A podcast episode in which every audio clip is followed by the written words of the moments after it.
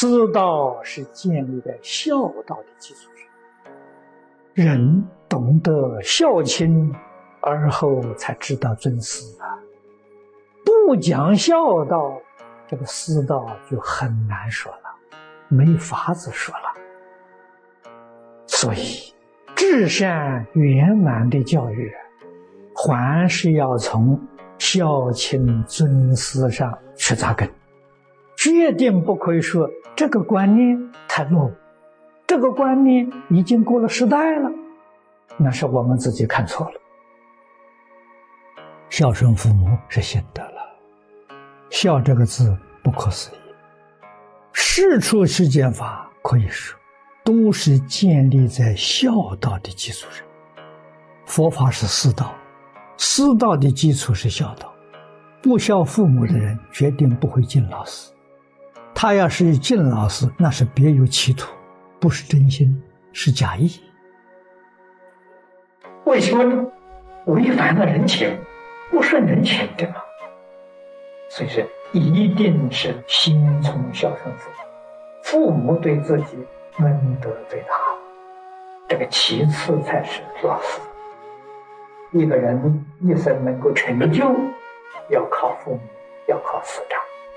所以，我们的生命得自于佛，我们的智慧呀、慧命得自于老师。父母、老师的恩第一大，这个一定要知道。佛法里面对这个孝非常重视，敬业三福是大乘佛法最高的指导原则。第一句话就是孝养父母。第二句话是奉师师长，所以佛教是师道，师道一定建立在孝道的基础上，孝道没有了，师道就灭亡。所以佛教的沉传，释迦牟尼佛灭度之后，弟子们四面八方去教学，有的地方二三百年没有了，有的地方五六百年、七八百年。只有在中国这个地方，两千多年来，不但没有消失，它不断在兴旺。什么原因？中国这块土壤非常适合它生存，因为中国这个土壤是孝道，师道建立在孝道的基础上，所以它到中国来生根、茁壮、开花、结果，比印度佛教还要殊胜。所以我们要晓得。佛法是师道啊，我们称释迦牟尼佛称本师，根本的老师，我们自称为弟子，我们跟释迦佛是师生关系。释迦牟尼佛第一句教给我们孝养父母。我常讲三个根，要从扎根下手啊。扎根头一个根做人，学佛了先把人做好。人都做不好，你怎么能成菩萨、成佛呢？哪有这个道理？佛菩萨是人中最善的人，最完美的人，头一个学做人。佛是不是这样教导吗？是的。你看《净业三福》第一条：孝养父母，奉师师长。你做到了没？做人嘛，怎么样孝养父母？怎么样奉师师长？我们今天提倡的《弟子规》。《弟子规》百分之百的落实了，做到了，孝养父母跟奉事师长一起做到。孝养父母、奉事师长这两句话所讲的，就是孝跟敬，就是讲的孝道与师道。这是大乘佛法的根本，是中国五千年传统文化的根本。在这当中。孝的对象是以父母为代表，敬的对象是以老师为代表。我们也要知道，师道是建立在孝道的基础上，所以我们不能忽视孝道，一定要在这上面努力。因为我们没有做到孝养父母，就很难做到奉事师长。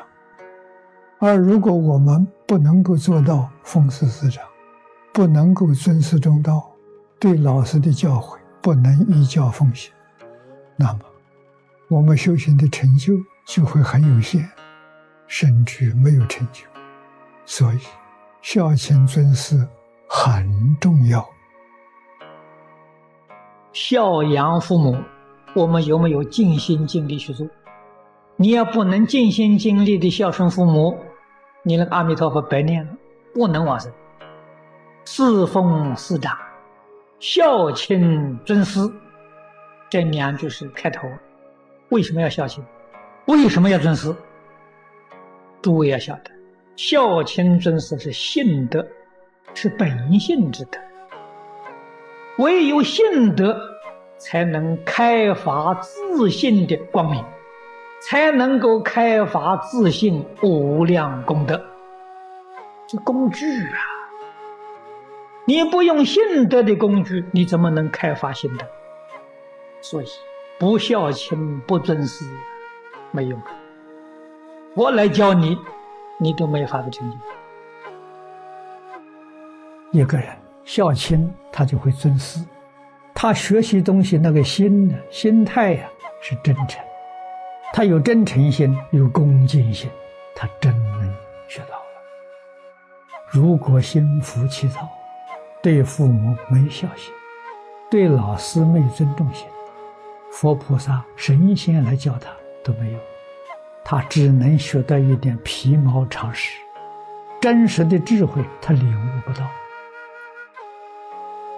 佛在《观无量寿经》上跟我们讲净业三福，并且特别提醒我们，每一个想要往生极乐世界的人，都必须要修这三种福。净业三福，第一福的头两句话就是孝养父母、奉事师长。这两句话我们要重视。不能疏忽。我们修行、学佛功夫有没有得力，就在这两句话，确实能够作为勘验我们修行功夫的标准。为什么？因为我们学佛是为了要做佛。佛是什么？一个把孝道、师道做到究竟圆满的人，这个人。就是佛陀，就是如来。